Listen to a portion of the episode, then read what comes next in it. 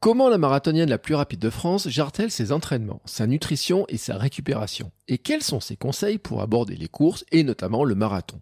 Ce sont des questions que nous avions abordées avec Méline Rollin dans un épisode de Sport Nutrition diffusé en novembre. J'ai choisi de rediffuser cet épisode ici pour vous faire connaître cet athlète un peu atypique dans son parcours et dans sa manière d'aborder aussi la nutrition et qui vient donc de battre le record de France du marathon et qui pourrait ainsi décrocher sa place pour les Jeux Olympiques. Allez, c'est parti Bonjour, bonjour mes champions et mes champions, c'est Bertrand, j'espère que vous avez la forme, la patate, l'énergie, que tout va bien pour vous. Bienvenue dans Kilomètre 42, le podcast dans lequel nous parlons de course à pied, de sport, surtout de mouvement, et d'un mode de vie plus sain pour lutter contre la sédentarité, bouger, prendre confiance en nous, bien vieillir et devenir des vieillards galopants. Si vous me découvrez ou découvrez le podcast maintenant, il y a quelques années, j'étais un gros hamster obèse de plus de 105 kg. Après un rééquilibrage alimentaire et la reprise du sport, j'ai perdu 27 kg, je me suis lancé dans le défi de courir un marathon. Je vous ai raconté tout ça dans la première saison du podcast. Maintenant, mon ambition est de devenir champion du monde de mon monde et de vous aider à en faire de même en vous lançant vos propres défis. Toutes les semaines, je partage mon expérience, des conseils, des rencontres et des personnes qui nous donnent des idées pour bouger, nous aident à progresser et devenir ces champions et championnes du monde de notre monde. Et si vous souhaitez retrouver tous les épisodes de tous mes podcasts ainsi que des conseils complémentaires ou mes programmes et coaching, rendez-vous sur mon site bertrandsoulier.com. Le lien est dans la description de l'épisode. Je le disais dans l'intro, ce dimanche à Séville, Méline Rollin a battu de 10 secondes le record de France du marathon détenu depuis 14 ans par Christelle Donné. Avec ce temps de 2h24 et 12 secondes, elle valide quasiment sa place pour les Jeux Olympiques, qui est son grand objectif. Une place qui lui avait échappé à l'automne quand elle avait raté les minima olympiques pour seulement 5 secondes au marathon d'Amsterdam. Et c'était justement après ce marathon que j'avais reçu dans Sport et Nutrition. Et nous avions discuté de son parcours et de son entraînement. Comment elle fait pour s'entraîner, pour combiner sa vie professionnelle, car elle a un travail, et sa vie sportive, à quoi ressemblent ses semaines, comment elle récupère, sa vision de la nutrition, comment elle s'alimente au quotidien quand elle s'entraîne, et qu'est-ce qu'elle met dans son assiette. Elle avait expliqué beaucoup d'éléments dans son approche d'entraînement et des compétitions, et notamment comment elle pouvait progresser, justement pour grappiller les secondes qui lui manquaient. Et vous allez découvrir une athlète avec un parcours, une approche un peu atypique. Avant de se lancer dans la quête olympique, Méline avait privilégié ses études. Major de sa promotion en licence de mathématiques à Lille, elle est ingénieure informaticienne avec un temps aménagé. Et puis Méline est aussi une gourmande, adepte de cuisine au point d'avoir un blog et une page Instagram dédiée à ses recettes. Elle a une alimentation saine et variée qui fait partie de son hygiène de vie d'athlète de haut niveau et qui montre que les athlètes n'ont pas à se priver pour performer. Je vous laisse maintenant écouter cet épisode et si ça vous a plu et que vous voulez découvrir d'autres athlètes ou leurs coachs ou des entraîneurs ou des spécialistes d'alimentation et tous leurs conseils, recherchez Sport et Nutrition dans votre application de podcast et vous y trouverez plein d'autres épisodes, dont celui de la semaine dernière avec Félix Bourg, autre athlète à viser la qualification pour les Jeux Olympiques de Paris 2024. Allez, c'est parti. Hiring for your small business? If you're not looking for professionals on LinkedIn, you're looking in the wrong place. That's like looking for your car keys in a fish tank. LinkedIn helps you hire professionals you can't find anywhere else, even those who aren't actively searching for a new job but might be open to the perfect role. In a given month, over 70% of LinkedIn users don't even visit other leading job sites. So start looking in the right place. With LinkedIn, you can hire professionals like a professional. Post your free job on linkedin.com slash people today. Bonjour Méline, Bonjour. comment vas-tu? Euh, bah ça va très bien. Là, je, je récupère doucement de mon marathon euh, le week-end dernier, mais tout va bien. Oui, alors il faut le dire, alors, parce que bon, on, on enregistre toujours un petit peu en avance par rapport à, à la diffusion de l'épisode. Donc là, on est le 24 octobre. Donc le week-end dernier, c'était où? Euh, alors, euh, il y a dix, ju- oui, il y a dix jours, j'étais à Amsterdam pour, euh, pour le marathon. Sacré résultat Oui, ça va. J'étais plutôt contente, un petit peu frustrée parce qu'il me manquait quelques secondes pour, pour les minima, mais au final, le, le chrono est quand même plutôt, plutôt bien.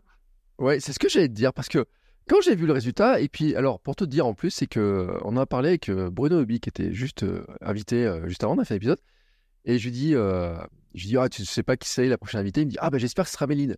Et je lui dis bah oui, il me dit bon on saura son résultat euh, Amsterdam etc. Et quand j'ai vu le résultat, je me suis dit mais c'est quoi ton ton état d'esprit après une course comme ça? Parce que le résultat il est moi de l'extérieur je me dis il est superbe, mais de l'autre côté il est frustrant. Ouais, c'est ça. Bah, il y a quand même euh, la frustration, elle est un peu présente, mais c'est plutôt la satisfaction qui prend, qui prend le dessus. Forcément, pour euh, cinq petites secondes, avec une météo euh, qui n'était pas non plus des plus favorables, on se dit, euh, c'est rien en fait, 5 secondes. Mais au final, pour mon deuxième marathon, j'ai gagné euh, 3 minutes 30 par rapport à mon, précédent record. Donc, euh, j'étais un peu frustrée sur la ligne d'arrivée, mais, après, c'est vite passé. Euh, forcément, j'ai l'impression que les gens retiennent plus les 5 secondes des fois que le chrono, mais, euh, mais non, mais je suis très contente. Après, euh, j'en aurai d'autres des marathons. Moi, j'ai retenu le chrono parce que quand j'ai vu. Et alors, si je me trompe pas, c'est quoi? C'est le quatrième chrono français de l'histoire ou quelque chose comme ça? Oui, c'est ça, c'est ça. Quatrième. Ouais. Bah, moi, je retiens le chrono. de toute façon, je suis incapable de courir à cette allure-là. Alors, juste pour, pour, le, pour que les gens le sachent, ceux qui, qui écoutent, ça fait quel, euh, quel est ton temps sur le marathon là dont on parle? 2h26 c'est 55 secondes. 2h26, 55 secondes, ce qui fait une moyenne au kilomètre de combien pour que les gens se rendent compte à peu près? Euh, C'est 3 minutes 29 au kilomètre environ. Voilà. Bon, bah écoutez, hein, euh, tous ceux qui sont en train de courir en écoutant cet épisode, qui font. Ça, on fait nos petites. Moi, je fais mon endurance fondamentale quand j'écoute des podcasts. Je regarde ma montre, je me dis, oh là là, si jamais tu venais de me doubler, j'aurais pris un coup de vent. Euh, n'empêche que les gens se demandent euh, comment on arrive à ce niveau-là, en fait? C'est quoi ton parcours avec la course? Alors, j'ai commencé quand même il y a pas mal d'années, puisque j'avais 9 ans, je crois, quand j'ai commencé à. quand je me suis mis à l'athlétisme. Et après, ça a été vraiment très, très progressif. Au début, j'y allais euh, vraiment. C'était juste pour être avec les, avec les copains euh, dehors et, s'amuser. Et puis, petit à petit, j'ai progressé, j'ai eu des résultats. Euh, j'ai commencé à me prendre un petit peu plus. Enfin, à m'entraîner un peu plus un peu plus au sérieux. J'ai commencé à participer au championnat de France. Puis à faire des médailles, à avoir des premières sélections, notamment sur les sur du 10 km ou des championnats d'Europe de cross. Et puis, bah, je me suis pris au jeu, en fait, du haut niveau. Chaque année, je m'entraînais un petit peu plus, j'essayais d'optimiser un peu plus, mais j'avais mes études à côté, donc c'était toujours ma priorité. Et puis, euh, en 2021, j'ai fini mes études. Euh, et je me suis dit, bah, pourquoi pas essayer de un petit peu plus euh, me professionnaliser côté, côté athlète. Mm. Et donc, bah, j'ai un peu cherché un employeur qui pouvait euh, m'aider dans ce sens-là. Et donc, je suis tombée sur, sur Decathlon, qui était, ce qui était plutôt pas mal. Et donc, petit à petit, j'ai essayé d'aménager un peu mon temps de travail euh, euh, pour m'entraîner plus. Et bah, depuis cette année, c'est vraiment là où j'ai pu m'entraîner vraiment comme, un peu comme je voulais, puisque je suis passée à 40% en temps de travail au mois de février. Donc, ça a été vraiment bah, un soulagement euh, d'avoir plus de temps et d'arrêter de, de courir partout du matin au soir euh, sans me poser 5 euh, secondes. Oui, mais c'est vrai que tu touches à un, point qui est difficile. Les gens ne se rendent peut-être pas compte, enfin, certains ne se rendent peut-être pas compte, mais c'est extrêmement difficile d'une carrière d'athlète de pouvoir s'entraîner, d'avoir les moyens de vivre, de, de manger, d'avoir toutes les, les, Je sais pas combien tu as de personnes autour de toi qui t'aident parce qu'on pense euh, entre l'entraîneur, entre, j'imagine, tu as des kinés, des choses comme ça. Tu enfin, c'est quoi la vie d'une athlète comme ça quand on atteint ton niveau? Euh, Rappelons, euh, enfin, 5 secondes des minima pour les Jeux Olympiques, parce qu'on l'a peut-être pas dit. c'est quand même, dit, il faut quand même des heures. Genre, combien tu t'entraînes d'heures par semaine? Comment tu arrives à organiser tout ça? Alors du coup, c'est ça. Même si je suis passée à 40%, ça reste des journées bien, bien chargées. Donc euh, là, je travaille souvent, c'est là, je travaille l'après-midi. Mmh.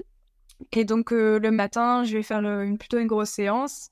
Euh, et, le soir, je vais retourner à l'entraînement après le travail pour un footing de récup. Enfin, ça dépend, mais en général, c'est du coup matin et soir.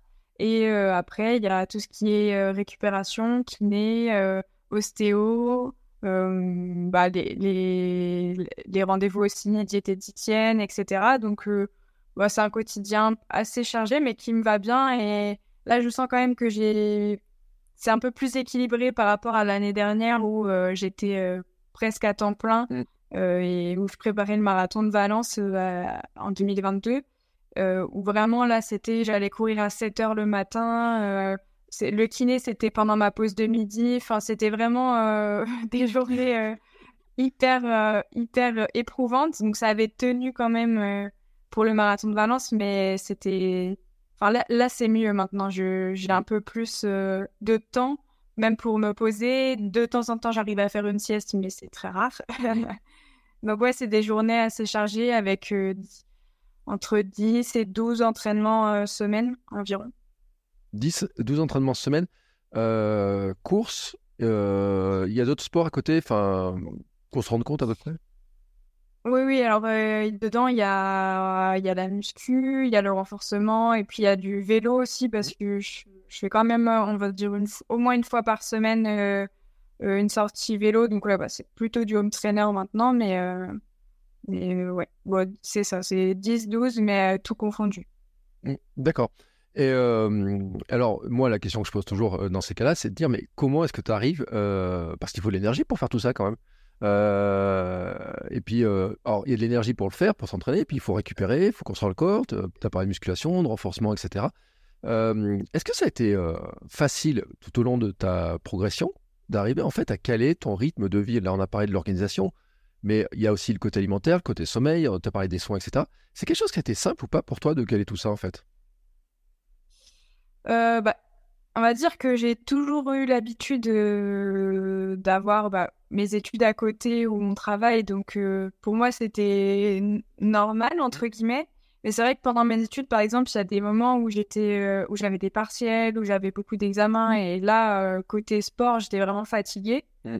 Maintenant, c'est un peu plus simple entre guillemets, mais après, oui, j'essaie de faire attention à tout, à tous les petits d'à côté, le sommeil, l'alimentation et, et, la récupération, puisque c'est bah, c'est aussi une grande partie de l'entraînement au final. Euh, c'est bien de s'entraîner, mais si euh, on dort mal, si on mange mal, si euh, on va pas voir le kiné, etc., bah, au final, ça, ça, finit vite en blessure ou alors on ne progresse pas, pas comme on voudrait.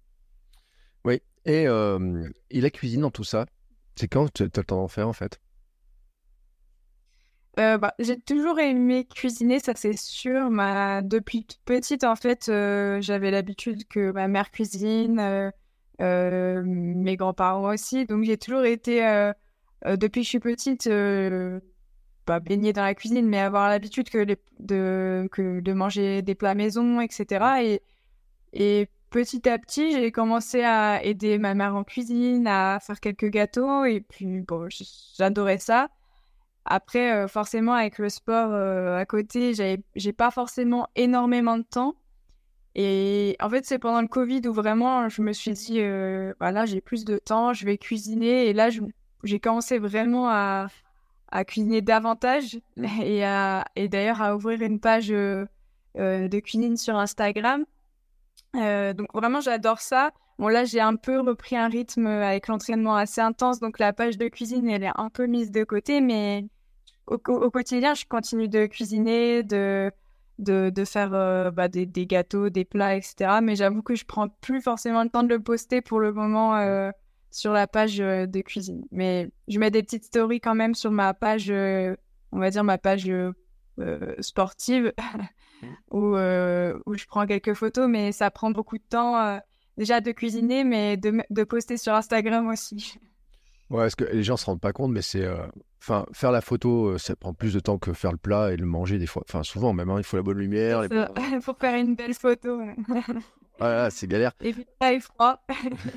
le plat est froid, il est pas bon. Alors déjà, non, mais c'est vrai. En plus, je, je... parce que c'est des réflexions. On a eu des, des fois des gens qui sont spécialisés en cuisine, tu vois, des, euh, mais des gens qui font vraiment de la cuisine et qui passent vraiment beaucoup de temps là-dedans, etc. Et, qui à côté ont aussi des entraînements. Euh, mais c'est vrai que le temps passé, et on, en parlait euh, la dernière fois, sur le temps en disant bah oui mais souvent, souvent à manger froid et tout. Alors moi ça me fait toujours un petit peu râler donc moi je traîne un petit peu sur le côté photo, je partage quelques recettes mais c'est vrai quand même cette histoire là c'est que on se rend pas compte c'est que le temps qu'il faut pour partager tout ça euh, quand on a déjà pas beaucoup dans une journée, quand tu as l'entraînement, etc., là j'imagine, tu dis, bon là le focus, euh, tant pis pour ma recette, je la mange, et puis euh, si je fais une photo de temps en temps comme ça, quoi. Ouais, c'est ça, en fait, ça prend limite plus de temps de prendre la photo et de poster que, de, que de cuisiner au final.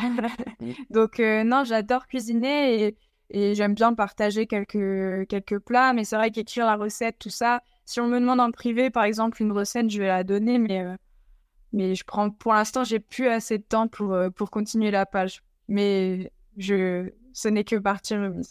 oui, alors tu sais, et comme ça, je vais éviter d'oublier la question parce que comme j'oublie quasiment à chaque fois, il y a quand même une recette préférée, tu vois, dans, dans les recettes là, que euh, ton truc préféré, tu vois, c'est un truc que tu vas te faire. Euh, alors côté sucré, vraiment ce que j'adore faire et que je fais le plus souvent, c'est le banana bread. Euh, parce que j'ai toujours des bananes et que franchement ça sauve un petit déj en banana bread. Donc vraiment cette recette là. Et côté côté salé, euh, alors c'est, je peux pas la faire toute l'année, mais ma recette préférée c'est la tarte avec des figues, du chèvre et du miel. Bon après la saison des figues elle est un peu courte, mais c'est vraiment dès que je peux la refaire dès que les figues arrivent, je la fais direct. D'accord. Alors, tu vois, moi, ça m'amène euh, quelques questions, notamment sur le plan, tu vois, le, lien entre la. Tu parles de banana bread, ça sauve les petits déjeuners. C'est vrai que c'est. Euh, moi, c'est le genre de truc qu'on a. Bon, je n'ai pas toujours à la maison parce que j'en fais régulièrement, surtout quand j'ai des bananes qui commencent un petit peu à avoir. Mais justement, tu vois, ce genre de, de recette, tu dis ça sauve le petit déjeuner, ça m'amène justement à me demander c'est quoi ton ta stratégie d'alimentation pour arriver à soutenir ton volume d'entraînement, être en forme, etc. Euh, sur la saison et puis préparer tes objectifs, euh, arriver à être prête en fait? Bah, Alors moi je me prive de rien on va dire, mais euh, j'essaye de, manger globalement équilibré, d'avoir tout ce qu'il me faut sur la journée bah, pour justement bien récupérer des entraînements. Alors surtout par exemple en prépa marathon où là on fait beaucoup de kilomètres, bah, je mange beaucoup. Les gens peuvent être surpris parfois, mais je mange beaucoup. Et euh, ben, j'essaie d'avoir euh, tout ce qui est féculent, quand même des, des, des légumes, bien sûr. Et euh, bah, assez de protéines aussi pour, bah, pour musculairement bien, bien récupérer et enchaîner. Et puis après, bah, moi, je me fais, j'adore cuisiner, j'adore manger, donc je me fais des petits plaisirs. Et, et franchement, avec tous les kilomètres que je, que je fais par semaine, c'est pas un petit gâteau au chocolat ou un petit truc par-ci par-là qui va, Mm. qui va euh, bah, complètement plomber mon alimentation. Au contraire, c'est bah, c'est bien aussi de se faire un peu plaisir euh, mentalement, ça c'est bien. et je fais un rebond par rapport à l'épisode précédent qu'on a eu avec Haute Bazar, on parlait du cheat meal. Euh, tu as des écarts comme ça quand même dans les. Tu vois, tu dis oui, je me un petit gâteau, etc. Mais tu as, un truc de dire il faut quand même que je fasse attention et puis de temps en temps un écart ou, ou c'est plus lâche que ça, tu vois? Non, moi je pense que je suis un peu plus. C'est un peu moins strict. C'est. Euh... Je fais attention, mais si euh, dans la journée je mange un petit truc euh, qui est pas forcément, euh, qui est un peu sucré, qui est un peu gras, ça va pas avoir d'incidence sur ma journée globale. Donc, j'ai pas vraiment de cheat meal. Bon après, forcément, quand on va au resto, des fois, on prend, on prend des trucs qu'on ne mangerait pas forcément, mais j'ai pas, je me dis pas ce jour-là, là, je vais manger un truc hyper gras. Euh. non, parce qu'au final, au quotidien, je me prive pas, donc j'ai pas forcément euh, d'envie de manger euh, beaucoup une journée mmh. ou un repas. On on se rend pas compte, là, tu parlais de préparation marathon, par exemple, tu fais combien de kilomètres sur une semaine en préparation marathon? En moyenne, je dirais 150 avec des semaines qui peuvent monter à 160 et j'ai fait une semaine à 170. Donc euh, ouais, c'est c'est pas mal et c'est pour ça que je dis que je mange beaucoup puisque euh, bah il faut bien récupérer. Déjà après l'entraînement, je prends toujours une petite euh, un petit truc si je vais pas manger dans les 30 40 minutes derrière. Mmh. Et puis après je fais des bons repas, je je saute pas le goûter non plus. Mmh. et donc ouais non, c'est c'est c'est un bon volume un bon volume hebdomadaire. Ouais, ouais, 170. Euh, je suis en train de me rappeler la semaine où j'en ai fait un poil plus. Je me dis, ouais, dis donc, ça, ça en fait. Euh, surtout, le, c'est là euh, l'autre question que j'avais après, de dire, finalement, tu te prives, enfin, t'as, t'as les, tu prives pas de goûter, etc. Ce qui est normal parce que tu as, besoin d'énergie. Tu sais, en fait, est-ce que tu comptes tes calories ou pas? Ou est-ce que tu sais à peu près les besoins, tu vois, tu arrives à estimer, tu as, des, des trucs pour savoir si tu as assez mangé, pas assez mangé ou...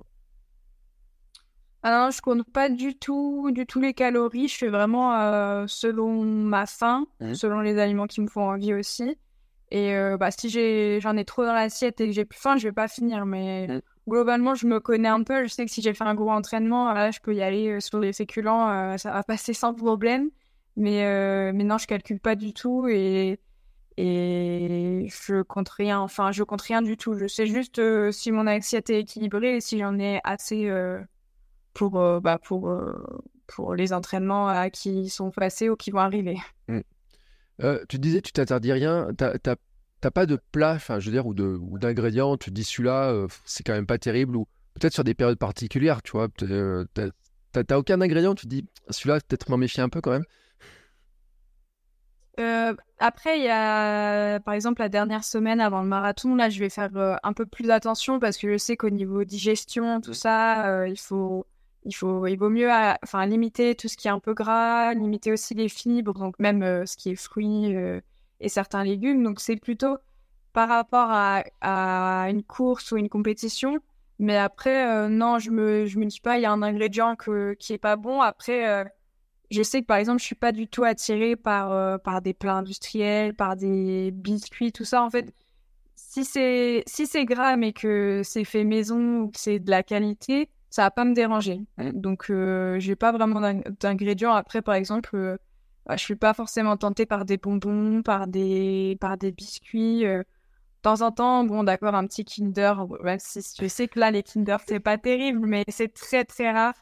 Mais non, c'est juste bah, la qualité plutôt que, que, que, certains ingrédients. Bon, t'as de la chance de pas être attiré par les bonbons, parce que moi, c'est totalement l'inverse. Euh, mais bon, chacun son truc. Euh, team chocolat aussi, on en parlait euh, il y a pas longtemps. souvent. chocolat, oui. Ouais, quand même. Non, mais. et j'en ai parlé avec plein d'invités sur ces histoires de chocolat là et tout, en disant bah oui, il y a chocolat, il y a quelle quantité, mais aussi la qualité du chocolat. C'est des choses auxquelles tu fais attention, ça le, De te dire, il bah, faut que je fasse attention sur prends un certain pourcentage de cacao, prends certains aliments, aussi les provenances, tu vois. Euh, je sais pas, tu fais attention si tu manges bio par exemple ou tu t'en moques un peu, tu vois. Non, ouais, je fais, je fais plutôt attention sur euh, la qualité et la provenance que euh, sur un ingrédient enfin, en particulier. je sais, bah, après le chocolat, je préfère le noir, donc ça c'est peut-être un, un, avantage. Je pas trop chocolat au lait, tout ça. Mais oui, non, je fais attention. J'essaie de manger plutôt bio et ou, ou si c'est pas bio, local. Euh, euh, j'ai des super, enfin des magasins à côté de chez moi qui sont plutôt pas mal pour ça. Euh. Donc non, je fais attention à la provenance et la qualité. Et, et après, bon, bah, sinon, je me prive pas de chocolat ni de ni d'autres choses. Mais je fais quand même attention à, ce que je mange en termes de qualité. Quoi.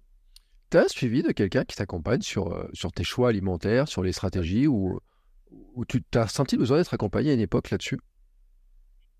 Alors, j'ai jamais trop ressenti le besoin d'être accompagné sur ça parce que j'ai bon, jamais eu de soucis euh, de, de ce côté-là. Par contre, euh, bah, j'ai une diététicienne qui me suit quand même depuis euh, maintenant quelques mois, on va dire depuis six mois.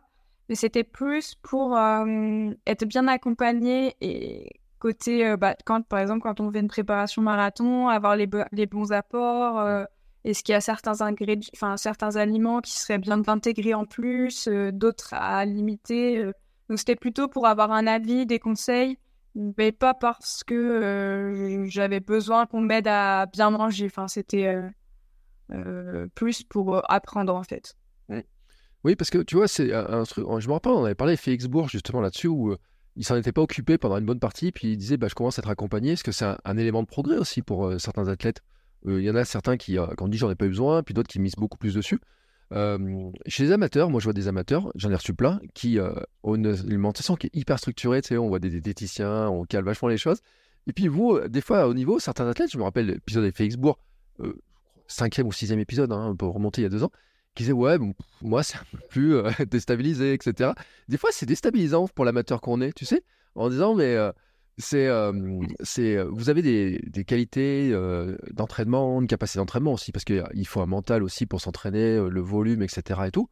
Et, et on se disait, oh, punaise, mais en plus, l'alimentation, vous n'avez pas tant l'air de suivre que ça. Mais quand même, pour rassurer les gens, enfin, rassurer, enfin, tu le dis, c'est quand même équilibré globalement, quoi. C'est-à-dire que tu manges pas n'importe quoi, c'est, t'es, t'es, on va pas te voir comme à Usain Bolt manger des, du McDo juste avant la course, quoi. Non, non, non. Bah, c'est vrai que euh, y a, je connais certains athlètes qui sont pas du tout, euh, enfin, qui font pas attention forcément, euh, qui mangent des choses qu'on n'oserait pas manger avant une course, quoi. Mais, mais moi, je suis pas trop, trop de comme ça. Ça va. Je fais, en fait, je, je, je, je mange de tout. Enfin, j'adore manger des, des gâteaux, surtout des, des, des viennoiseries de temps en temps. Donc voilà, mais globalement, sur, le, sur la semaine, c'est équilibré. Euh, et, en fait, avec le volume euh, d'entraînement, bah, si je prends euh, une part de flan le jeudi, ça, ça n'aura aucune incidence. Mais je vais pas. Enfin, par exemple, je vais jamais au McDo. Enfin, les fast-food, c'est très rare, ou alors c'est euh, avec le club d'entraînement après une grosse compétition pour être tous ensemble. Mais c'est très très rare que j'aille au McDo ou manger des choses comme ça, quoi. ouais, mais on avait parlé avec Benjamin justement sur la sociabilisation, le côté euh, aussi d'avoir des. Euh, pour être avec les amis, avec le club, toutes ces, personnes-là, parce que sinon euh, on a eu des athlètes, hein, moi, tu sais, euh, certains qui disaient que même les fêtes de Noël, ils passaient tout seuls parce que juste derrière, il y avait les compétitions, il fallait qu'ils me fassent attention à ce qu'ils mangeaient, etc. Euh, ceux qui sont curieux de ça, écoutez l'épisode avec François Pervis, qui a eu je ne sais pas combien de médailles, peut-être 100 médailles internationales, qui explique comment il passait les fêtes de fin d'année pour éviter d'avoir les virus, les manger, faire attention, etc. Tu vois Mais moi, quand je l'ai écouté, je parlais, je me disais, oh, voilà, ça fait un peu moine, tu vois, dans l'esprit moine. Mais les Américains disent ça, tu sais, démarche très moine, là, de se concentrer là-dessus, là-dessus, etc. Euh, mais ça fait partie aussi d'une discipline euh, d'athlète, de savoir qu'il y a des moments où euh, bah, vous devez y porter attention, il y a des grosses séances, il y a des objectifs qui sont très élevés. et puis il n'y a pas tant de chance que ça. Enfin, les Jeux Olympiques en France, c'est une seule fois. quoi. Ouais, c'est ça en fait. Bah, surtout pour, les, pour le marathon, pour les longues distances, on ne peut pas en faire 15 dans l'année. Donc quand on se prépare, par exemple là, pour Amsterdam, bah, les deux dernières semaines, j'ai fait très attention à bah, pas tomber malade parce que ça commençait à être euh, l'automne. Euh, il y avait euh, il y avait mon frère qui était là la dernière semaine, qui prenait le métro et tout. Je lui ai fait mettre des masques, et, etc. Et j'ai essayé de pas trop aller au bureau parce qu'il y avait plein de malades. Donc ça, c'est des choses, oui, où on fait attention. Après, moi, les fêtes de fin d'année, en général, j'ai pas de compétition mmh. trop autour, autour mais mais euh, bon, quand même, je veux profiter avec ma famille. Euh, là, je les ai, par exemple, je les ai pas beaucoup vus pendant ma préparation marathon parce que j'étais un mois en stage. Après, je suis revenue, euh, il y avait des championnats du monde, donc je les ai pas vus pendant deux mois. forcément, c'est des sacrifices, mais il y a, des moments où quand même je profite bah, de les voir. Et par exemple, là, ce week-end, avant-hier, j'étais j'étais dans les Ardennes pour aller voir ma famille après le marathon. après le marathon. Et tiens, tu parles des championnats du monde, c'était les championnats du monde de semi-marathon. Euh, première française, euh, c'était ton semi de prépa du marathon? Oui, c'était. J'ai un peu pris comme la dernière grosse séance euh, de préparation marathon. C'est vrai, pas bah, deux semaines avant, ça tombait plutôt pas trop mal. Mmh. L'idée, c'était vraiment bah, de battre mon record parce que je savais que j'étais en forme, mais de pas de pas euh, trop puiser dans, dans, mes réserves. Donc, par exemple, de pas sprinter les 500 derniers mètres, ça, pour gagner 3 secondes, ça. En fait, j'ai cherché à être régulière et à, et à pas trop puiser dans les réserves. Et ça s'est plutôt bien passé. D'accord. Alors, ça m'amène justement à la stratégie que tu as sur les courses. De, euh, bah, par exemple, d'ailleurs, euh, avant une course, tu manges quoi? Avant un marathon, par exemple Parce qu'il y a plein de gens qui vont préparer des marathons, là. Euh, ils me demandent plein de conseils, etc. Euh, il y a tous les marathons, puis tous ceux qui vont écouter pour les marathons de printemps et tout, qui vont tous s'enchaîner. Et ils vont se dire, oh là là, les autres, je commence à préparer. Toi, qu'est-ce que tu manges avant, avant une course? Bah, alors ça dépend, mais souvent avant les semis et les marathons, comme c'est tôt le matin, euh, je vais déjeuner, donc déjeuner à, 5 heures du matin. et, ce que je déjeune là, depuis quelques mois maintenant, c'est le gâteau sport à Piron. Mmh. Donc, c'est euh, en pain d'épices. Et euh, un, la moitié d'une banane. En général, je la mange pas en entière. Euh, et ça me cale largement, largement pour le semi ou le marathon. Et puis, de toute façon, après, pendant la course, je prends des ravitaillements. Donc, mmh. un, un, gâteau sport à Piron, une demi-banane, ça, ça, se digère très bien avant, avant la course. Mais je la mange pas trop, trop tard. Je prends quand même bah, trois, trois heures avant la course. Trois heures avant la course. Euh, entre la course, entre ce petit déjeuner là et le départ après, euh, tu mises sur quoi? Sur l'hydratation? Sur des choses de, de, maintien de quelque chose? Bah, J'essaie de boire, mais de pas trop abuser non plus. Euh, de toute façon, ça, ça va pas avoir trop d'incidence de boire beaucoup avant. Il faudra que je pense à boire pendant. Et surtout, si je bois trop, je avoir envie d'aller aux toilettes pendant le, pendant le marathon, ça va pas être terrible. Mmh. Donc, je bois, mais normalement. Et juste avant le départ, 30 minutes avant le départ, j'ai je, repris un stick là à Amsterdam, un stick de miel. Ouais. Euh, pour, euh, bah, tout des, pour avoir un petit coup de boost et tout le début de la course euh, être bien. Et puis après, pendant la course, je prends des gels. Donc après les 3 heures qui restent, avant la course, je bois normalement et un petit stick avant, avant le départ. D'accord. Alors maintenant, le départ est donné. Pendant la course, qu'est-ce que tu prends? Donc, tu as dit des gels. C'est quoi ta stratégie? Tu te dis, c'est quel est X tous les X kilomètres, toutes les X minutes pour être. C'est très précis ça? Tu le calcules à l'avance? Alors, ça, c'est des choses sur lesquelles je pense que je peux encore progresser parce que pour l'instant, j'avoue que je fais très euh, à la sensation. Mmh. Mais de toute façon, les on a des ravitaillements personnalisés tous les 5 km. Avec une gourde à laquelle on a scotché un gel. Mmh. Et donc, après, moi, je... à moi de voir si je prends le gel ou pas. Ce que j'ai fait là sur Amsterdam, c'est que j'en prenais un tous les 8-9 km. Mmh. Et après, par contre, je buvais quelques gorgées à chaque ravitaillement. Euh, et quand je faisais pas tomber ma gourde. Parce que les gourdes à Amsterdam étaient très grosses et moi, j'ai pas des grosses mains. Donc, je les attrapais à deux mains. C'était pas très optimisé non plus, ça, mais, euh, mais globalement, tous les 5 km, j'ai bu quelques gorgées. D'accord. Euh, tu dis parce que les gourdes, c'est qui? C'est le marathon qui les, qui les fournit? Oui, alors du coup, comme moi j'étais avec les athlètes élites à l'hôtel, etc., ils font une réunion, un briefing à la veille, où mm. ils nous donnent chacun nos huit gourdes. Et à Valence, en fait, c'était des petites gourdes hautes et toutes fines. Mm. Donc, je me suis dit qu'on allait avoir pareil. Donc, j'ai pas, enfin, moi, j'ai pas amené euh, de gourdes ni rien, ni rien. Et en fait, c'était des gourdes vraiment classiques, euh, comme on trouve euh, un peu partout. Donc, pas très hautes, mais assez larges. Et du coup, quand on rajoute le gel scotché autour, et eh ben, ça devient compliqué à attraper en courant à 3h30. Surtout que les tables sont vachement rapprochées, donc euh, on se gêne un peu entre coureurs.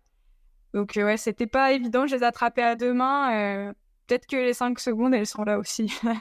ouais, c'est non, c'est vrai. Et on a tous cette scène, ces images, ben, on l'a vu sur d'autres courses, hein, où les athlètes ratent les trucs, les font tomber, etc. Mais c'est vrai qu'à 3h30, moi, la question, je me dis, à 3h30, donc ça fait, attends, toutes les 25 minutes à peu près, grosso modo? Non, euh, bah, le gel, c'est euh, le gel, c'est tous les. Un peu moins de tous les. Ouais, toutes les 30 minutes. Un peu plus de toutes les 30 minutes, un gel. Et les boissons, non, c'est à peu près euh, tous les 17-18 minutes. Ouais.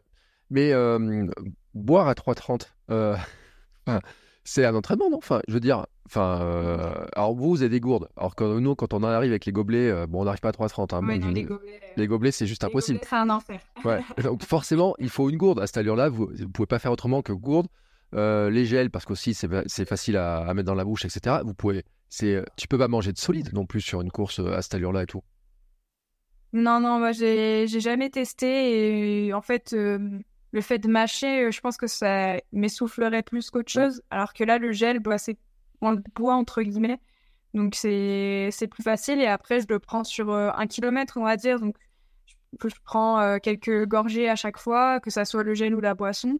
Et puis euh, je prends le temps de souffler entre chaque pour pas pour pas m'essouffler justement pendant les ravitaillements et pas attraper de point de côté bah, en me ravitaillant justement. c'est des trucs que tu travailles ça? En fait c'est c'est ce que tu viens de dire là, de respirer, de faire attention, etc. C'est des trucs que tu as travaillé, que tu as appris. Comment tu as appris ça en fait? Oui, ça sera. Bah, déjà, on teste plus. Enfin, moi, je l'ai trouvé des gels qui me convenaient, mais on teste euh, plusieurs gels, euh, on teste plusieurs boissons. Et moi, je travaille sur des sorties longues, on va dire, avec. Bon, c'est pas la même allure sur mes sorties longues, mais il y a quand même une partie assez active où, euh, bah, là, je prends mes ravitaillements. Quand je cours pendant deux heures, deux heures et demie, j'ai le temps de de boire et de, de prendre un ou deux gels quand même. Donc euh, non, c'est, je le fais, euh, je le répète, on va dire euh, trois, quatre fois pendant la préparation. Pas autant que sur le marathon, mais quand même un petit peu. D'accord. bon, alors, tu arrives à la fin de la course. Hop. qu'est-ce qui se passe après, justement sur le plan alimentaire? Comment tu, comment tu gères ta récup en fait derrière après? Bah, là, là, par contre, je pense que sur l'après-course, j'ai des progrès à faire. Euh, je pense que hum, là, j'ai pas pris de choses juste après la course que j'avais pas pensé à mettre dans mon sac, mais le mieux, ça aurait, que ça aurait été que j'ai eu une barre euh, à manger euh, mmh. le temps de retourner à l'hôtel. Donc, j'ai bu, j'ai bu pas mal de, de, boissons isotoniques, un peu euh, de récup entre guillemets euh, bah, parce que c'est là l'hydratation je pense que c'est quand même un point très important mm. on boit un peu pendant la course mais pas énormément donc après derrière il faut bien bien recharger euh, à ce niveau là et puis après faut pas se forcer à manger, mais manger des petites choses, une compote, un truc de sucre rapide, c'est ça peut être pas mal. Et après, j'ai essayé de manger trois heures après mon repas du midi. Euh, à l'hôtel, c'était des pâtes bolo. Euh, elles sont pas trop, trop passées. je pense que c'est la bolo qui me dégoûtait un petit peu, mais j'ai quand même pris un dessert, tout ça. Donc, euh, j'ai, en fait, j'ai écouté ma faim sans forcer. Euh. de toute façon, c'est, c'est pas la peine de forcer, ça passera pas. Après, après un effort comme ça, il faut que le corps décide lui-même de quand il voudra bien remanger. Euh, parce que c'est violent quand même hein, comme effort, euh, surtout sur la durée finalement, parce que c'est des allures euh, élevées sur une longue durée, donc il y a un temps hein, pour, pour reprendre. tu, tu, tu mets combien de temps pour récupérer un marathon là comme ça là, tu, pour retrouver toutes tes sensations pour bah, musculairement, à partir du mercredi, ça allait mieux. Mmh. mais par contre, bah, du coup, mercredi, le mercredi, j'ai refait un petit footing. Euh, j'ai des courbatures qui sont revenues. Donc, euh, c'est vraiment progressif, petit footing par petit footing. Euh, j'aurais bien voulu faire un petit footing dès le lendemain, mais j'avais une petite douleur à l'ischio, donc j'ai vraiment pas forcé. Mais en fait, faut... je pense qu'il faut y aller petit à petit. Et moi, je pense que si je laisse trop mon corps au repos après le marathon, c'est pas forcément bénéfique de mon côté, mais ça, c'est propre à chacun. Et on va dire que bon, le vendredi, il n'y avait plus de courbatures du tout. Euh, après, les jambes restent un petit peu lourdes, forcément. Euh, on va dire 4 jours euh, de récup... enfin, pour que le corps assimile et évacue les courbatures. Mmh. bon, on l'a dit, hein, tu es passé tout près des, des minima. ça aurait été. ça t'aurait simplifié la suite des mois qui viennent, là, parce que maintenant, pour dire les 5 secondes qui te manquent là, pour aller les chercher, tu peux aller les chercher. Tu as, combien d'occasions d'aller les chercher en fait?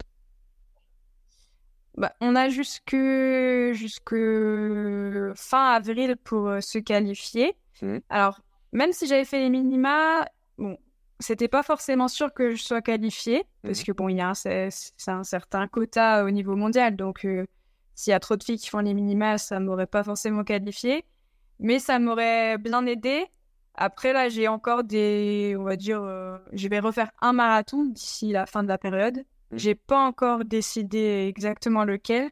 Parce que j'attends un peu de voir au niveau de la fédération. Euh, est-ce qu'elle va durcir les modalités de sélection ou pas? Est-ce que j'ai besoin de recourir même? Parce mmh. que c'est possible que j'ai pas besoin. Mais si la fédé durcit, j'aurais forcément besoin de faire les minima. Donc. Euh, c'est encore un peu flou, mais je, je vais refaire un marathon, ça c'est sûr.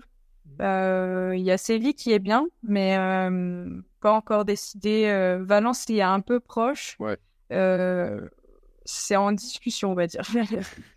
oui, parce que Valence, c'est décembre, c'est ça. Hein, c'est c'est vraiment le grand rendez-vous là. Oui, voilà, c'est les championnats France limite. Au, au, final, c'était bien de courir à Amsterdam, même si la météo n'a pas été top top, elle n'était pas non plus catastrophique. Mais euh, au moins, je vais pouvoir euh, un peu voir ce que les autres font à Valence et me situer euh, bah, parmi les autres Français. Mmh. quand tu dis la fédération peut changer les règles et durcir, c'est-à-dire que c'est la fédération française qui peut changer en fait en disant il faut on va revoir les règles de sélection? Ouais, c'est bah en fait là World Athletics a sorti ce qu'on appelle le Road to Paris, donc c'est un classement, euh, le classement mondial avec les filles qui ont fait les minima et puis ensuite celle au ranking. Et en fait, la Fédé, elle peut dire, bah non, mais nous, si elle a pas fait les minima et que euh, elle est un peu trop loin en ranking, on va pas la prendre, même si au niveau mondial, euh, elle sera proposée et éligible en fait. C'est arrivé à, certains, pas mal d'athlètes d'avoir fait, enfin d'être dans les modalités, mais la Fédé elle a dit, bah non, c'est trop loin nous, on veut pas. Alors, j'espère pas, parce qu'en plus, c'est des jeux. Euh, enfin, les, jeux sont chez nous, donc euh, j'aimerais bien qu'ils durcissent pas trop. Et puis, c'est toujours mieux d'avoir plein de, plein de Français euh, qui représentent justement le pays quand, quand les jeux sont dans notre propre pays. Mais c'est possible qu'elle fasse ça. Ouais. Euh, c'est vrai que vu de l'extérieur, on se rend pas compte parce que, euh, alors on a vu dans des fédérations, il y a des sélections et tout. Euh, bon, il y a des sports en plus, il n'y en a qu'un athlète. Là, il y en a combien d'athlètes qui peuvent faire les, jeux chez les Français en fait? Alors sur marathon, c'est trois hommes, trois femmes. et après, sur les autres disciplines, ça peut être moins. Ou après, il y a les relais où ça peut être plus. Mais sur le marathon, c'est trois maximum. Trois maximum. Ouais, attends, et ils vont quand même pas faire la fine bouche, ils vont en envoyer trois de chaque côté quand même, la fédération. Ouais, bah ça, c'est. Ça, c'est. Après, moi, venant de la fédération, je m'attends un peu à tout, donc euh, je sais pas. euh... Très clair. Ouais, et ce qui est difficile en plus, c'est que euh, euh, on le sait parce qu'en préparation mentale, on le voit beaucoup et tout, c'est que ça t'appartient pas. Enfin, il y a, y, a, y a, ce que font les autres. Donc tu dis là, je vais regarder ce qui se passe à Valence, etc. Euh, comment tu arrives à te positionner? Enfin, parce que toi, tu sais ce que tu fais à l'entraînement, mais enfin, le, le, reste appartient pas, j'ai envie de dire. Oui, c'est ça. Bah après, euh, forcément, on s'observe tout un peu euh, comme ça, mais euh, moi, je sais pas ce que les autres font à l'entraînement, à part certaines filles, par exemple, à qui j'ai partagé quelques séances à fond romeu. Donc, je sais si elles sont en forme ou pas, mais globalement, je sais jamais ce que mes adversaires vont faire. Elles peuvent être en plus dans un très grand jour comme dans un mauvais jour. Donc, et puis il y a des filles auxquelles on s'attend pas qui peuvent créer la surprise. Donc, moi, je le prends plutôt euh, comme une. Euh, bah, c'est de la concurrence, mais plutôt comme une euh, façon de me dépasser encore plus. Je veux être la meilleure, donc si elles font ça, je vais essayer de faire mieux, mais, mais ça reste. Enfin, de mon côté, en tout cas, ça reste sain, et ça, même si c'est des concurrentes, il y a plein de filles qui chantent très bien. Mmh. Il y a une question quand même qu'on peut pas s'empêcher de poser parce que vu l'extérieur, on parle beaucoup des chaussures carbone, du matériel il y a quand même les deux records du monde du marathon sont tombés en quelques semaines. Et puis alors, euh, ils ont explosé quoi. Alors surtout chez les filles. Euh, quand tu vois la course, euh, enfin, je sais pas, tu étais devant ta télé quand tu as vu ça? Pouvait continuer encore, elle pouvait continuer encore 20 km. ouais. c'était hallucinant parce que moi j'ai regardé le marathon, j'étais devant ma télé. je sais pas si toi tu l'as fait ou pas, mais quand on la voit faire et quand on voit la claque qu'elle met au marathon, on se dit mais c'est juste hallucinant. quand t'es athlète comme ça, tu te dis quoi? je finis très bien.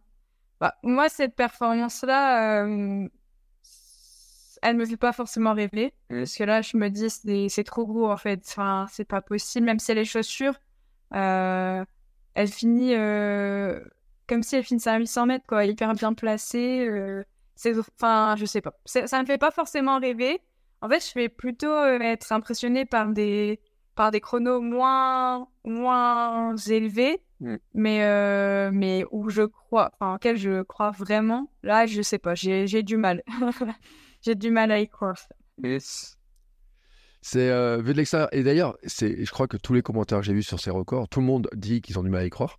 Euh, alors après, on peut dire les paires de chaussures, etc., tous les trucs comme ça, mais toi qui vois l'évolution qui est dedans, t'en penses quoi justement de ce débat sur les chaussures, le carbone, etc. C'est du courant carbone, j'imagine les courses ou pas? Ah oui Oui, oui, je cours en carbone. Euh, bah, sinon, c'est vrai que c'est si on court pas en carbone, c'est comme euh, si on partait avec un, mm. un, boulet au pied par rapport à nos autres concurrents. Donc, euh, forcément, les chaussures, elles sont responsables en partie des chronos, des nouveaux records et des chronos qui explosent. Après, j'ai aussi vu, après ma course, des gens qui disaient que c'était grâce aux chaussures. C'était, en gros, c'était les chaussures qui couraient, quoi. Mais c'est pas parce qu'ils vont mettre euh, les mêmes chaussures que moi qu'ils vont forcément courir comme moi. Donc euh, non, forcément c'est une grande, enfin c'est une grande avancée. Ça aide à fatiguer moins vite, je pense, sur les longues distances, mais surtout à récupérer plus vite derrière en fait. Mm. Euh, et puis à l'entraînement, pareil, je les mets de temps en temps sur des grosses séances pour pouvoir derrière enchaîner plus vite et avoir moins de fatigue. Mm. Ça t'a pas, c'est une question que, parce que j'ai vu quelques personnes, notamment chez les, euh, les kinés, qui disaient que quand même, carbone euh, peut-être modifie euh, au niveau des blessures, des, des musculairement aussi, peut-être, ça demande d'autres, un autre travail musculaire, non? Ça, il y, a quelque chose pour s'adapter au carbone en fait. Alors, c'est vrai qu'on n'a pas du tout de recul pour le moment sur, sur l'utilisation de ces chaussures, mais c'est vrai qu'on voit plus en plus de blessures, alors surtout chez les filles, j'ai l'impression, mais qu'on avait moins avant euh, et euh, qui peuvent certainement euh, être dus à l'utilisation trop intensive des, des, chaussures carbone. Moi, j'essaie de les mettre le moins possible tout en essayant de profiter un peu de leur avantage de temps en temps. Mmh. Mais je pense que ouais, il y, a, ça modifie alors la foulée, je sais pas, mais il y, a, y, a, un renvoi qui est plus fort, donc faut, je pense qu'au niveau du, du, bassin, du dos, tout ça, il faut être solide pour bien encaisser. Donc non, on n'a pas trop de recul, mais je pense que ouais, il y a, y a, quelque chose de ce côté-là qui peut entraîner des blessures qu'on n'aurait pas forcément eu avec d'autres chaussures. Ouais, moi j'ai un problème, c'est que j'ai le vertige quand je suis là-haut. Euh, non, mais moi je cours minimaliste, tu sais, des fois je cours même en sandales et je, il m'arrive même de courir pieds nus.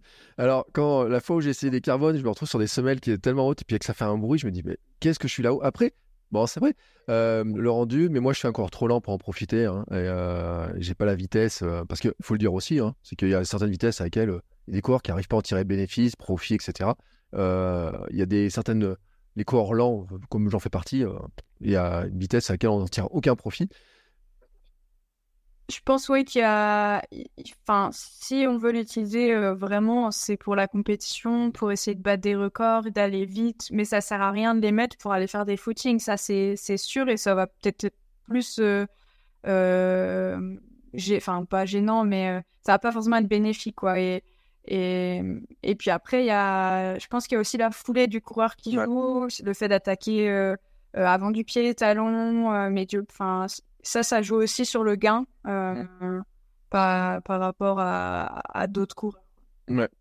bon, on va revenir sur l'alimentation quand même. donc, on a parlé quand même toute ta stratégie avant, pendant, après. Il y a une question quand même que j'ai vais te poser, c'est, tu disais, avant les compétitions, il y a peut-être moins de fibres, moins de fruits, des choses comme ça. Euh, tu as des, on va dire, sur la semaine qui précède une compétition, tu as, des rituels en disant, pas, je mange à partir de tel jour, je, mange, je commence à modifier mon alimentation, ou c'est ritualisé ou c'est un peu au feeling en fait? Globalement, c'est au feeling. Il n'y a que sur le marathon, enfin pour mes deux marathons, où là, en fait, je fais le régime dissocié. Mmh. Donc bah, là, c'est c'est beaucoup plus strict entre guillemets euh, et c'est la seule fois où je contrôle vraiment ce que je mange. D'ailleurs, c'est très bizarre de, pour moi de, de penser euh, à pas du tout avoir de féculents, etc. Donc non, il y a que le marathon où j'ai fait le régime dissocié et en fait ça, ça me met aussi dans ça me met dans la compétition entre guillemets. Je me dis bon bah là dans une semaine euh, c'est le marathon et, et comme ça m'avait plutôt bien réussi pour balance là je l'ai refait. Et, et, en fait, donc le régime dissocié, pendant, pendant le début de semaine, on ne prend pas de féculents mm. ni de sucre. Et puis après, on recharge euh, les derniers jours. Donc en fait, ça, ça, ça me force, entre guillemets, à pas manger trop de fruits, euh, etc. Et de diminuer, euh, enfin, sans trop y penser, tout ce qui est fibres, etc. Donc ça m'aide à, à pas avoir de problème, en tout cas pendant, pendant la course, mm. au niveau digestion. Donc on le rappelle, hein, tu l'as dit, un hein, régime dissocié. Donc ça veut dire sur combien de jours au début tu, tu prives de féculents en fait? Euh, bah là, du coup, là, ce que je fais, c'est que à partir du dimanche soir, donc une semaine avant, euh, j'arrête de manger des féculents. Donc, je prends beaucoup plus de protéines, euh, légumes, fromage, fromage blanc, tout ça. ça jusque mercredi soir. Et là, le mercredi soir, je je remange euh, bah, des féculents, plus de féculents, et je commence à diminuer un peu les légumes que j'avais augmentés. Parce que il faut faire attention quand on diminue tout ce qui est féculent, enfin sucre lent et sucre, euh, à avoir quand même assez d'énergie, enfin assez de calories sur la journée. Donc il faut bien charger en, en produits laitiers si on peut, en protéines, en légumes, etc. Ouais, ce que je vais dire, parce que c'est quand même une dernière semaine où tu t'entraînes quand même. Enfin, c'est euh, même si on dit qu'il faut, euh, rentrer dans la dernière phase de préparation, faire du jeu, etc. C'est-à-dire que tu as, quand même du volume d'entraînement, tu as encore, euh, je sais pas quel est, c'est quoi la, dernière semaine avant, avant un marathon, c'est quoi le type d'entraînement qui te reste à faire encore? Bah, globalement, c'est que du footing. Donc lundi, mardi, ça va être des footings. Et mercredi, une petite séance, une petite séance de rappel. Mmh. Donc là, mercredi, j'avais fait ma petite séance, c'était quelques millimètres j'ai bien senti que j'avais plus d'énergie. Hein. Faut pas, faut pas non plus euh, psychoter en se disant ah là là, je suis trop mal euh, le mercredi. Si on fait le régime dissocié, c'est normal. Et après le, ça, le jeudi, vendredi, euh, euh foot, enfin que des footings, quelques lignes droites. Mm. Globalement, j'essaie quand même de courir presque tous les jours parce que mon, corps, si je le mets trop au repos, il, il va vraiment se mettre en mode off et ça va peut-être pas bien se passer le jour de, de la compète. Donc globalement, je fais pas beaucoup de kilomètres, mais un peu tous les jours. D'accord, c'est ma stratégie aussi. Euh, mais moi, c'est euh, toute l'année. Tu fais des coupures d'ailleurs euh, dans, dans, l'année? Tu fais une coupure annuelle et à un moment donné, tu dis hop, là pendant quelques semaines, je fais plus d'entraînement? Alors, je fais jamais de longues coupures, mais j'en fais l'été, j'en fais toujours une. Donc là, après les championnats de France sur piste, j'ai fait globalement 10 jours, 10, 10, gros jours sans courir. Mais j'ai fait un peu de sortie vélo vu que j'étais en vacances, j'en ai profité. Et après, euh, là, ça va être une année un peu spéciale, mais globalement, je fais toujours une coupure euh, euh, au moment des crosses, enfin, après, après les crosses ou autres. Mais avec les marathons, c'est plus trop pareil. Donc, la seule coupure que je garde en général, c'était l'été, quelques jours. Et puis, comme ça, ça me permet aussi de partir un peu et de m'aérer et de plus penser à athlète du tout. Ouais. Euh, tu as, dit le mot cross. c'est, en, en, plus, c'est la saison, là, des crosses. Ça commence. Euh, on rentre dans le, dans, le truc. Euh, J'imagine on a fait beaucoup de cross.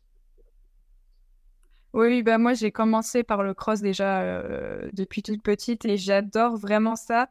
Là, je pense que je vais pas les faire. En fait, j'ai hésité à vouloir euh, me qualifier pour les championnats d'Europe de cross. Mais du coup, ça veut dire faire la course de qualification et puis après bah, aller au championnat d'Europe de cross si je me qualifie. Mais ça va peut-être faire beaucoup. Donc je pense que je vais pas les faire, mais un peu à contre-coeur parce qu'au final, ce que je préfère, on va dire, c'est le marathon, mais derrière, c'est les crosses. Quoi. C'est, c'est vraiment euh, la compétition où tout le monde se retrouve et tout le monde se dépasse euh, tous ensemble. Quoi. Donc euh, non, j'adore les crosses. Ouais, quel bonheur de les courir dans la boue et tout, comme ça. Là. j'adore. Après, je viens de, je viens du Nord, donc j'ai l'habitude.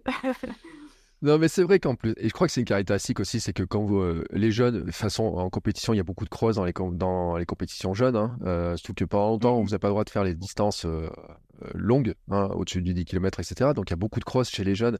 il y a ce goût-là aussi du cross. mais c'est vrai, moi, toi, moi, j'ai commencé à courir à 40 ans. la première fois où j'ai fait un cross, je me suis dit, mais c'est quoi ce truc de barjo? Pourquoi ils partent au sprint et pourquoi ils arrivent au sprint et qu'est-ce qu'ils font entre les deux? Et quelqu'un m'a dit, bah, c'est facile, tu pars vite, t'accélères, t'accélères, t'accélères, et tu t'accélères encore la fin. Ouf, c'est raide hein, quand même. Hein.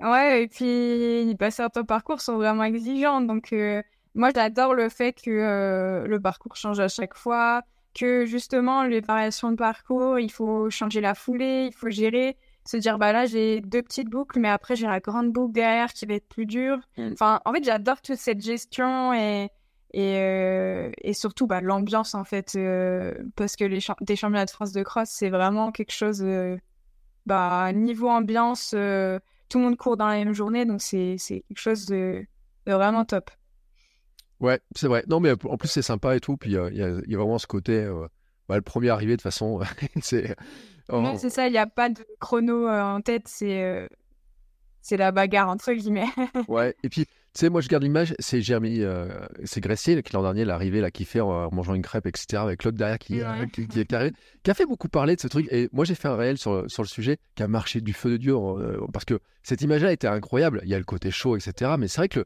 le, cross a ce côté de dire, bah, de toute façon, c'est le premier qui arrive, quel que soit le chrono, il n'y a pas d'histoire de, de minima, de quoi que ce soit, de dire et tout. C'est le premier arrivé à gagner, quoi. Ouais, ouais, ouais. C'est aussi ce qui est bien, c'est que c'est la seule, enfin, c'est le seul type de compétition où on n'est pas focus chrono, temps de passage, etc., où c'est les sensations, les adversaires, et, et, on peut faire un chrono euh, complètement pourri. Si on gagne, c'est pas grave. Enfin, ça, c'est bien aussi. Ça, ça, ça change et c'est, on revient au final un peu à, à l'essence de la course à pied, entre guillemets, où euh, bah, le but, c'est de gagner et peu importe l'allure à laquelle on va. Quoi. Ouais, comme les gamins, le premier arrivé au mur a gagné. Euh... C'est ça.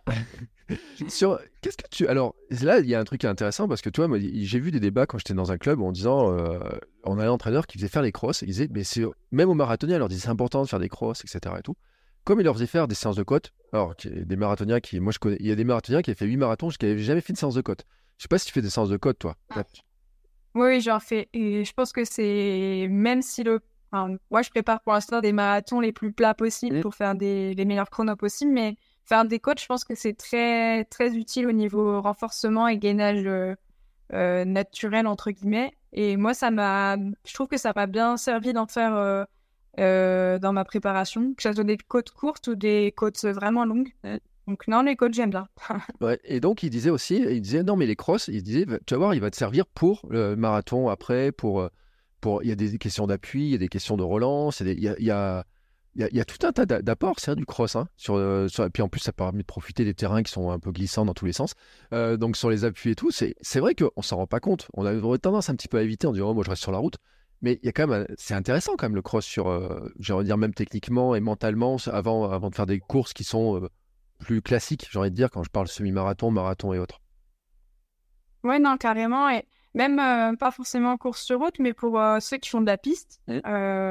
Par exemple, là, dans le club euh, où je m'entraîne, il y a beaucoup de coureurs de 800 mètres mmh. qui, l'hiver, font euh, beaucoup de fonciers, qui font les crosses. Euh, alors, ils kiffent pas tous forcément, mais, mais ils savent que c'est une partie de l'entraînement de faire tout ce foncier, mmh. bah, de, de passer par les crosses pour après bah, commencer les séances spécifiques puissants. Et puis au final, s'ils faisaient que des séances spécifiques puissants toute l'année, je pense qu'ils s'en lasseraient. Donc mmh. non, le, cross, ça peut servir euh, pour tout. Et, et, je pense que les entraîneurs qui font faire les crosses euh, aux marathoniens, ils n'ont pas tort. Euh. ça peut les aider au niveau du renforcement, du placement et du dépassement aussi. Parce que le marathon, c'est dur, mais le cross, c'est pas vraiment plus facile. ouais, ça je veux bien croire. Et à tous ceux qui en ont parlé, j'en ai parlé, tous reviennent là-dessus. Euh, sur la difficulté du cross. Hein. C'est vrai que ça paraît plus court comme ça et tout. Et j'ai même une blague qui avait été racontée un jour. J'ai euh, quelqu'un du club qui a couru un marathon et qui derrière fait un cross. Et son mari lui dit Ouais, c'est que 7 km, ça va être facile pour toi. et il avait dit On en reparle ce soir. Et, effectivement, et le, truc, c'était de dire c'était tellement violent avec les montées, les, virages, etc., que on n'en ressort pas si indemne que ça. Euh, c'est, non, carrément. Et le cardio monte beaucoup plus que sur un marathon. Donc, en fait, il faut maintenir cet effort euh, qui nous paraît trop élevé. Mm. Et, euh, et, puis, musculairement, euh, bah, les côtes, ça, ça, peut faire très mal. La boue, pareil. Donc, non, c'est pas, c'est pas du tout facile, même si c'est moins de kilomètres. Voilà, mais non, mais bon, c'est bien parce qu'il y en a plein qui sont peut-être en train de les regarder. Moi, je le dis, hein, la saison commence. L'autre jour, j'ai reçu un petit mail en disant bah, Tiens, n'oubliez pas, 11 novembre, premier cross. hop, après, il y a toute la série qui s'enchaîne, etc. Et euh, le magasin dit Allez, venez vous amuser dans la boue et regardez. bref, voilà. Je le dis pour ceux qui sont tentés, essayez juste une fois. Comme ça, allez voir. Euh, bon, il n'y a pas de stratégie alimentaire hein, sur. Euh, il n'y a pas de ravito sur les crosses, etc. Enfin, enfin à part les crosses longs. Ouais, hein. Faut bien déjeuner. Enfin, chose classique. ouais, faut pas avoir le ventre trop lourd quand même, hein, parce que ça se coupe un peu dans tous les sens. Évitez, le McDo quand même la veille, mais sinon ça va. Euh, alors, pour, pour terminer quand même, euh, ton programme maintenant, alors tu as dit, tu sais pas quel est ton prochain marathon, mais tu sais qu'il faut remplacer un, hein, il y a un moment donné. Euh, donc, comment ça s'organise ta fin d'année là qui arrive hein, On est fin octobre. les Jeux Olympiques, potentiel, c'est dans. je suis très nul en matin hein, tout de suite, il y a quelques mois. comment tu vois les mois qui arrivent? Comment tu, envisages de préparation, mais si tu as des zones de flou, finalement? C'est quoi pour toi les, les, les, les, étapes à passer qui te, qui te restent à passer là Là, du coup, je vais, je vais devoir recourir à un marathon très certainement, mais je enfin, Valence, c'est vraiment trop proche. Donc, d'ici la fin d'année, euh, ça m'étonnerait que ça soit là. Donc, je vais peut-être faire des courses sur route, euh, des 10 km, euh, des corridas, enfin, des, des, choses où je me prendrai pas trop, trop la tête. Mais même si j'aimerais bien battre euh, mon record sur 10 km qui est, euh, qui est un peu ridicule à côté de mes autres chronos. Ça, quand on me demande mon record à 10 km, je, je vais le dire, mais. donc, je vais peut-être faire des courses sur. Ouais, tu peux me le dire parce que moi, il me fera rêver de toute façon. Donc, bah, c'est... Il est bien, hein, c'est 33 minutes de 28, mais c'est presque mon temps de passage sur mon semi, donc c'est un peu bizarre. ouais. Donc j'aimerais bien le battre euh, parce qu'à Riga, par exemple, au championnat du monde, j'ai fait un 10 km en 33 minutes pendant le semi, 33-0. Mm. Donc euh, bon, ça serait bien. Et, mais sinon, euh, après, je vais me relancer dans une prépa marathon. Mm. Et puis, bah, après, j'espère être me, me, qualifier. Et une fois que je sais si je suis qualifiée ou pas, si je suis qualifiée, bah, me préparer pour le marathon de Paris qui n'aura rien à voir avec les marathons que je fais actuellement, puisqu'il ne sera pas du tout plat. Alors que là, on s'entraîne bah, pour courir des marathons plats, pour faire des chronos. Donc, si je, dès que je sais que je suis qualifiée, si je suis qualifiée, ça va être entraînement bah, pour ce marathon qui est très très spécifique. Il va falloir faire des côtes. Et si je suis pas qualifiée, il y aura d'autres il y a d'autres compétitions comme des championnats d'Europe, etc. Mais bon, le but, c'est quand même d'être à Paris, donc on verra. ouais, et puis c'est vrai que le marathon euh, olympique de Paris, euh, il y aura des cotes. Il y a une grosse, grosse cote à passer. Euh, un sacré truc. Et c'est vrai que pour beaucoup, bah, d'ailleurs, c'est curieux de, voir un peu comment ça va se comporter, parce que c'est vrai qu'on voit tous ces marathons qui sont ultra plats. où il y, a de, il y a le moins de relance possible, etc. Et là, on se retrouve sur un marathon qui est pas du tout dans le même, dans le même style, qui a une grosse montée, qui a du voilà, qui, qui sera pas du, c'est un profil différent. Mais c'est vrai qu'il a demandé aussi d'entraînement, euh, j'imagine très spécifique pour se dire bah cette montée, il faut pas la, faut pas se cramer dessus non plus quand même. Hein. Ouais non clairement et je pense que bon tous les athlètes qui seront qualifiés euh, sauront que c'est enfin le dénivelé qu'il y aura donc vont se préparer en conséquence mais il y a des profils d'athlètes qui seront peut-être plus favorisés par le fait qu'il y ait une côte euh, plutôt qu'un marathon tout plat donc ça va un peu rebattre, euh, rabattre, rebattre les cartes, rebattre. Euh, mais oui, non, ça va être, euh, ça va être bah, quelque chose, ça c'est sûr. Et puis après, bon, forcément, les chronos, ça sera pas, il y aura pas de record du monde sur ce parcours-là, mais ça va être un beau spectacle. Ouais, s'il y a un record du monde sur ce parcours-là, il y a un truc qui cloche. là, oui, là, non, j'y crois, j'y crois vraiment, vraiment pas.